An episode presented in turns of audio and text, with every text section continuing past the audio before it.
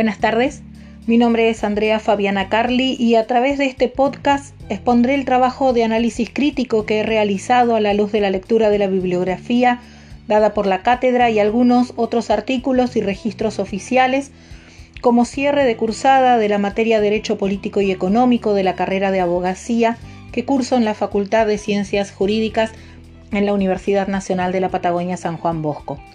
Con un lenguaje coloquial, entendiendo por él al uso del lenguaje en un contexto informal y distendido, ese lenguaje habitual que utilizan las personas para comunicarse entre sí, analizaré, reflexionaré y propondré, propondré soluciones al interrogante que este análisis crítico me generó y que es ¿quién nos gobierna? ¿El Estado o las empresas? Mi objetivo es fomentar conciencia, en primer lugar para mí, que me enfrento a este desafío como ciudadana argentina, como esposa, mamá, eh, como trabajadora, asalariada, eh, participante de la sociedad argentina. Para los míos y mi familia, y por qué no, para quienes escuchen este material. De ahí que trataré de abordar este interrogante con la máxima objetividad, además de un pensamiento crítico y racional. ¿Me acompañan?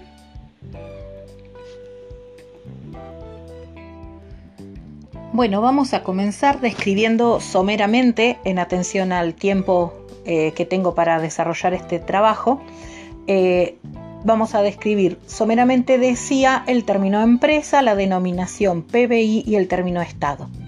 En primer lugar, comenzaremos diciendo que se entiende por empresa a la unidad económica en la que se toman las decisiones en relación con la producción y la venta de bienes y servicios.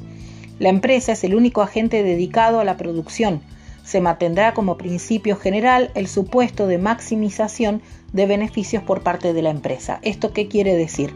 Que aceptamos que la empresa desea hacer máxima la diferencia entre los ingresos que recibe por la venta de lo que produce y los costos que se derivan de su actividad y en los que incurre para poder llevar a cabo la producción de bienes y servicios sin perjuicio de que no hay que caer en confundir empresa con empresario ya que el segundo se trata del dueño o dueños de la empresa, que pueden ser accionistas o capitalistas. Eh, en este mismo orden de ideas, la empresa tampoco debe confundirse con su dirigente ejecutivo, quien forma parte de sus asalariados y puede tener, por tanto, intereses diferentes de los de sus dueños. Los microeconomistas consideran a las empresas como si fuesen personas con objetivos propios. En segundo lugar, necesitamos llegar a definir el PBI.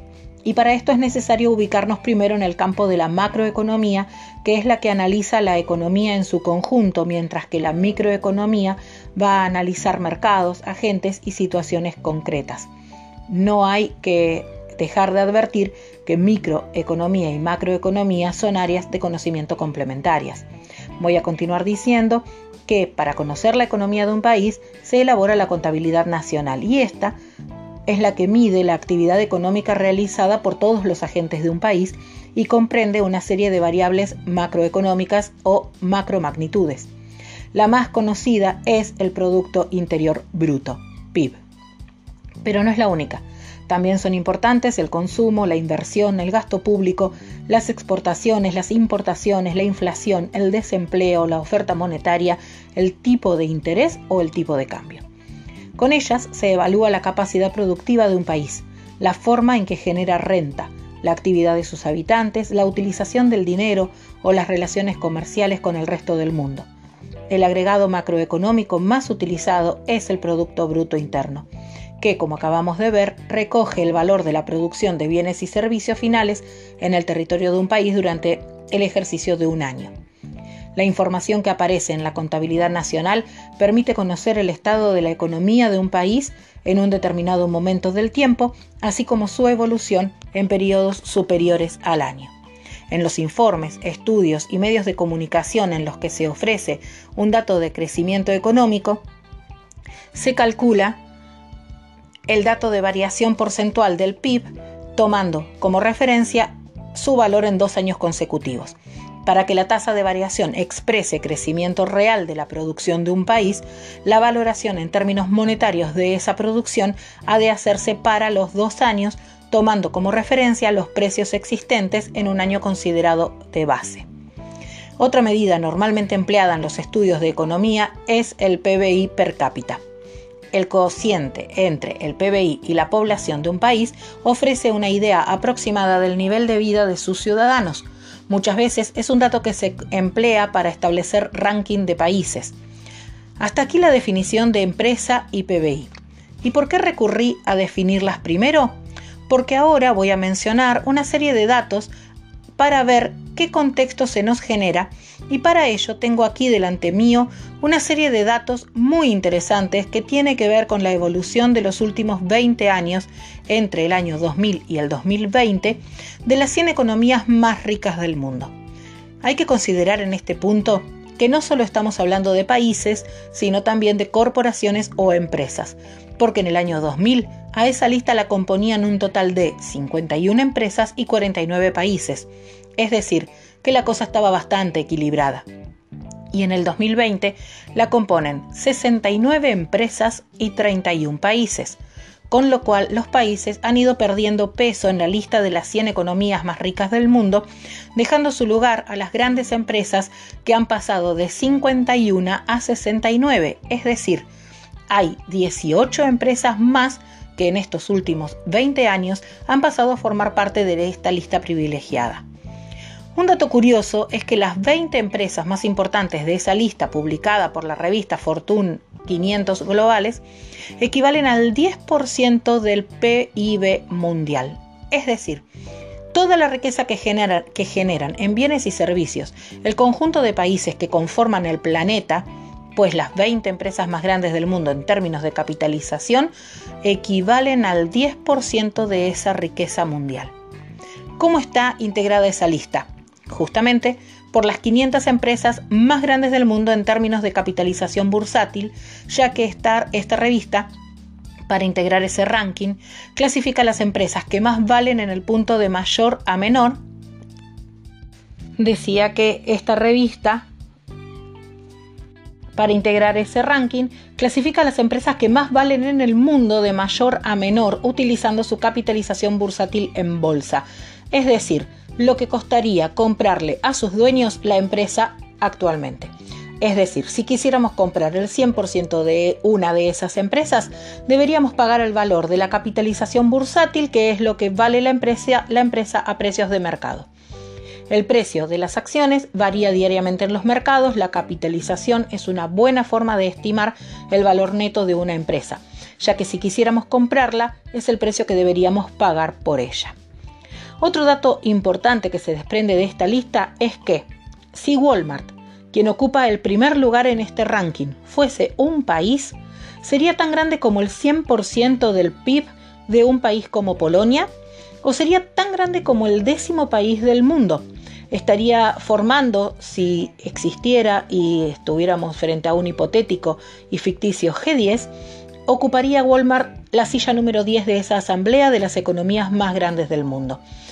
Y es que si tomamos la lista de países del mundo y vemos que hay en ella 191 países en términos de datos económicos registrados por diferentes fuentes, comenzando por el Banco Mundial, veremos que la capitalización de Walmart es tan grande como la de 161 países juntos en términos económicos.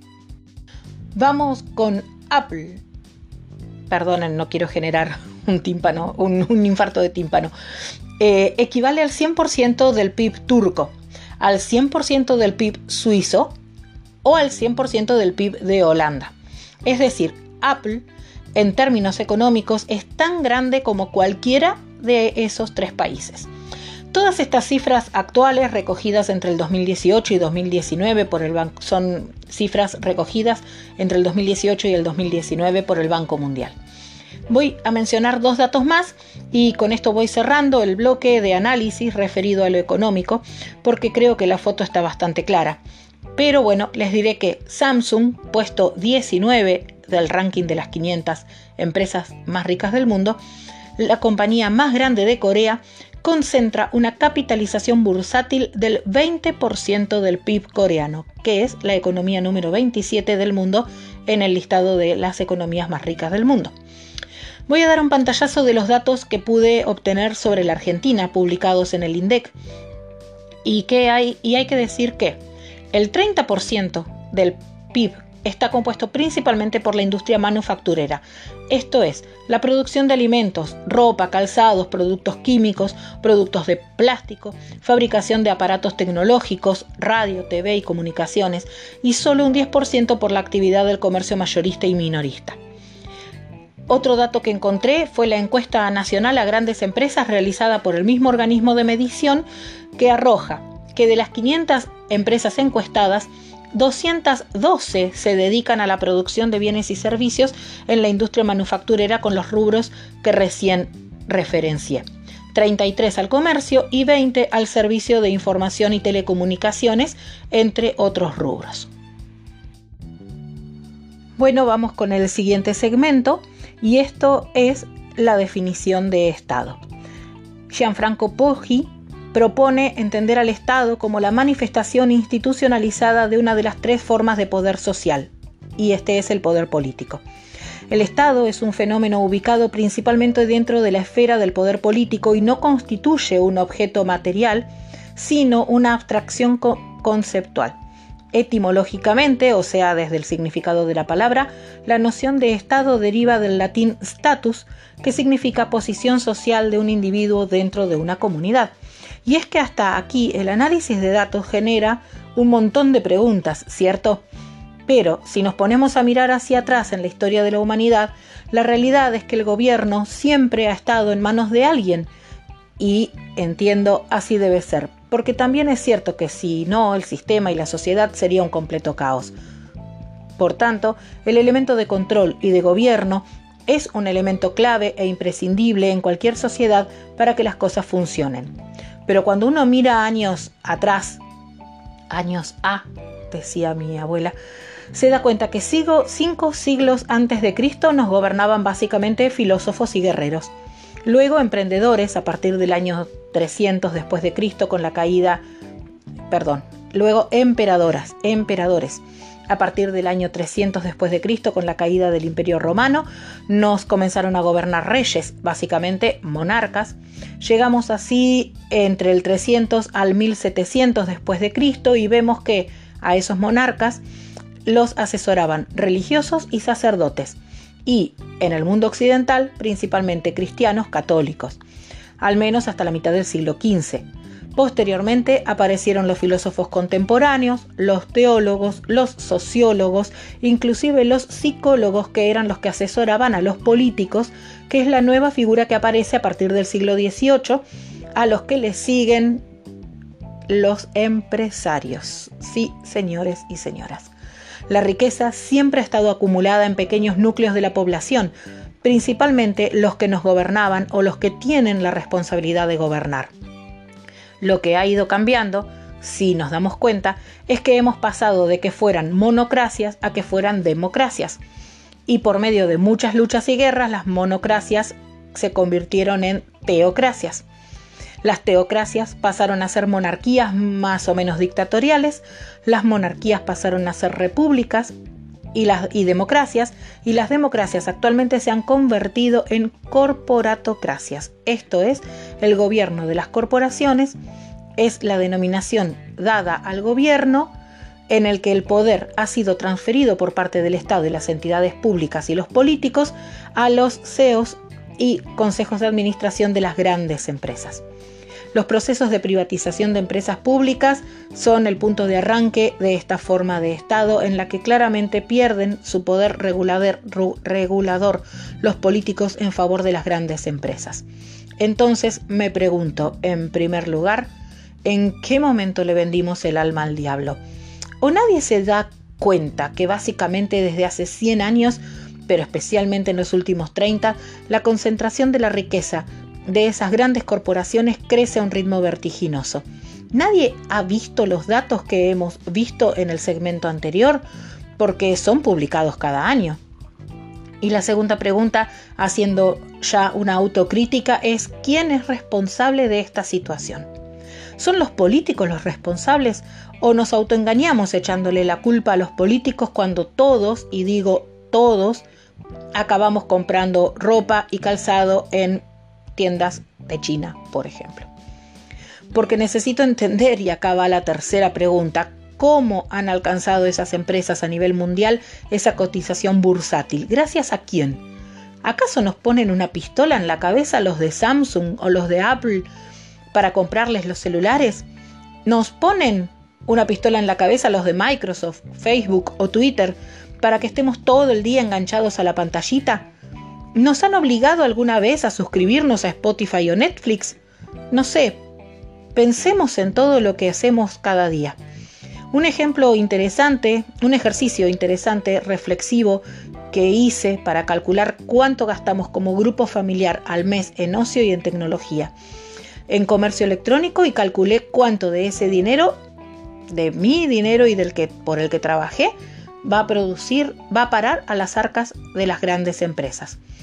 Eh, Calculé también cuánto gastamos en el comercio local, en comprar la ropa y el calzado producidos en la Argentina, cuánta tecnología de industria nacional.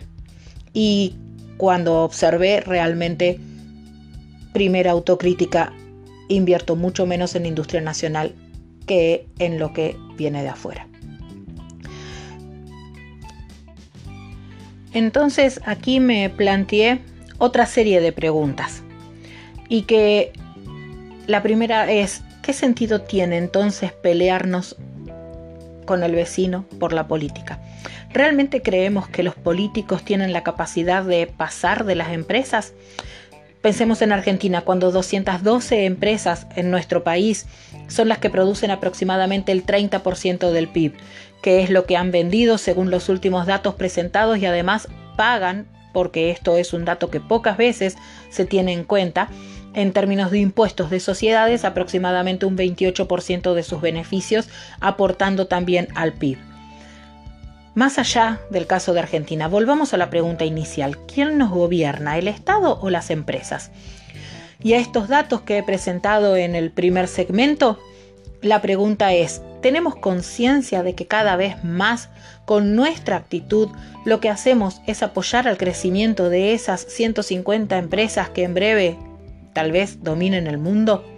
¿Tenemos conciencia de que somos el producto con el que monetizan empresas como Facebook, Twitter, Instagram o recientemente la aplicación TikTok y que nuestros datos son el mayor activo de cualquiera de esas grandes corporaciones?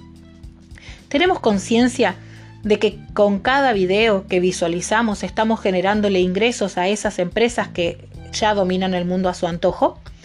¿Somos conscientes de que en muy poco tiempo el mundo va a estar en manos de las tecnológicas, de las energéticas, de las farmacéuticas, de las petroquímicas? Es la última pregunta que formulo antes de pasar al ya a esta altura extremadamente difícil segmento de las conclusiones. Bueno, estamos de vuelta. Vamos ya con el segmento de las conclusiones del tema que yo misma propuse, quién nos gobierna, el Estado o las empresas. Y cerraba el segmento anterior diciendo que hoy resulta difícil plantear la respuesta y la realidad es que es así, porque si bien muchas veces pensamos que estas son respuestas que debería dar la clase política o deberían darse desde decisiones políticas, Hoy estamos hablando de un interrogante que a mi entender requiere de una gran colaboración y sobre todo de la participación del conjunto de la sociedad, de todos nosotros, de cada individuo y de ahí que resulte tan difícil. Pero no obstante, he preparado una lista con tres conclusiones barra soluciones. Cuando hablamos de soluciones y si queremos evitar una corporatocracia y acabar en muy poco tiempo sin siquiera poder acudir a nuestros políticos, ya no para que nos representen, sino teniendo que protestar contra grandes corporaciones privadas dirigidas por CEOs, lo que vamos a tener que hacer es tratar de darle la vuelta a la situación cuanto antes. Y para darle la vuelta, la lista de soluciones pasa por nosotros mismos. Lo que voy a hacer es proponer las tres conclusiones barra soluciones que preparé y la primera es educación ética.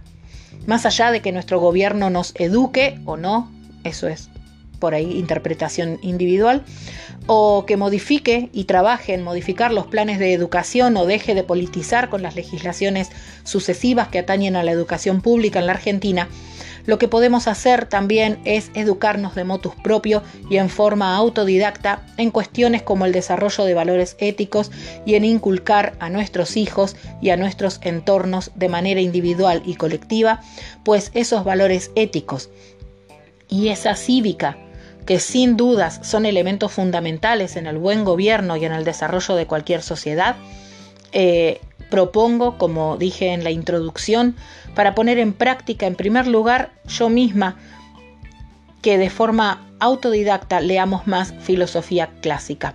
Y enseguida voy a mencionar el por qué hago referencia a esto. Pero antes voy a pasar al punto 2 de las conclusiones barra soluciones, que es el autoconocimiento.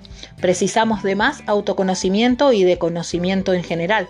No puede ser que de manera recurrente caigamos en trampas que todos conocemos y seamos incapaces ya no de escapar de ellas, sino de esquivarlas. Cuando me refiero a estas trampas me refiero al hecho de que nos manipulen de manera tan fácil con el uso de las redes sociales, acudiendo o atacando a nuestro sistema límbico y sobre todo a nuestros neurotransmisores para modificar nuestra conducta y hacer de nosotros lo que les da la gana, que es básicamente lo que están haciendo. Y es que nosotros no solo somos el producto con el que monetizan empresas como Google, Facebook, YouTube, Instagram, sino que también somos el elemento de intercambio, el objeto de deseo de, de, esas empresas. Así que si queremos darle la vuelta a la situación es indudable que tenemos que empezar por autoconocernos mejor. Y cuando hablo de autoconocimiento hablo del aprendizaje, del término de neurociencias y de lo que hay detrás de él, entender cómo funciona nuestro cerebro, cómo pueden atacarlo desde diferentes ángulos o cómo pueden utilizar nuestros neurotransmisores para modificar nuestra conducta, que es algo de lo que cada día escuchamos hablar más, pero a lo que le dedicamos muy poco tiempo, sin ser muy conscientes de que la raíz de nuestros problemas reside en el uso de las redes sociales sobre todo del uso que nosotros le damos, que nosotros hacemos de las redes sociales y cómo ellos de manera muy consciente nos manipulan a través de esa utilización tan inconsciente por nuestra parte de esas herramientas. Y esto nos lleva entonces a la solución número 3, que tiene que ver con la coherencia. Y por eso mencionaba en el punto 1 la educación en ética cívica, porque una cosa es educarse y otra es ponerlo en práctica. Creo que todos sabemos que las teorías resultan muy fáciles de aprender. Lo realmente difícil no es saber, sino poner en práctica, hacerlo. Y por eso mencionaba la literatura de la filosofía clásica. Sócrates, probablemente el más grande filósofo de la historia, al que han hecho referencia todos los grandes líderes de la humanidad, ya sea Gandhi, Mandela, o incluso el propio Martin Luther King, lo referían en sus discursos porque Sócrates fue un ejemplo de coherencia. Cuando fue condenado por sus conciudadanos a la pena de muerte, a pesar de que sus amigos le propusieron que no lo hiciera, su discípulo Platón le dijo que no tenía por qué hacerlo, que escapara, él decidió tomarse la cicuta. ¿Por qué? Porque en la vida hay que ser coherente. Y quiero cerrar entonces esta exposición con las conclusiones, soluciones, haciendo un llamamiento a la coherencia y recapitulando en estas tres soluciones. Primero tratemos de tener un poquito más de ética y de ponerla en práctica. Recuperemos los valores que hicieron de esta una gran nación. El punto 2, autoconocimiento. Dentro de esa capacidad de aprendizaje de motus propio que tenemos y sin necesidad de que nadie nos obligue a aprender y a estudiar, deberíamos leer algo más acerca de cómo manipulan nuestro cerebro diariamente a través de las redes sociales. Y punto 3. Este tiene que ver con la coherencia, que siendo una virtud que ya los clásicos de los de 500 años antes de Cristo conocían perfectamente, parece que en el mundo actual no tiene mucha presencia. Y es que vemos comportamientos incoherentes en todos los estratos de nuestra sociedad, pero a lo que me gustaría apuntar es a nosotros mismos, porque la realidad es que el mundo actual está como está en buena parte porque cada uno de nosotros, cada individuo de nuestra sociedad, hace poco uso de la ética, se conoce muy poco y resulta muy incoherente. Quiero cerrar con una frase de Gandhi, que además era gran admirador de Sócrates y muy famosa, que, que dice, sé el cambio que quieres ver en el mundo. Y esa es la solución al problema de la eh, corporatocracia y quienes nos están y quién nos gobierna realmente. Y prácticamente también a la mayoría de nuestros problemas. Hasta aquí el podcast de hoy. Eh, les mando un abrazo, cuídense mucho, cuidémonos todos.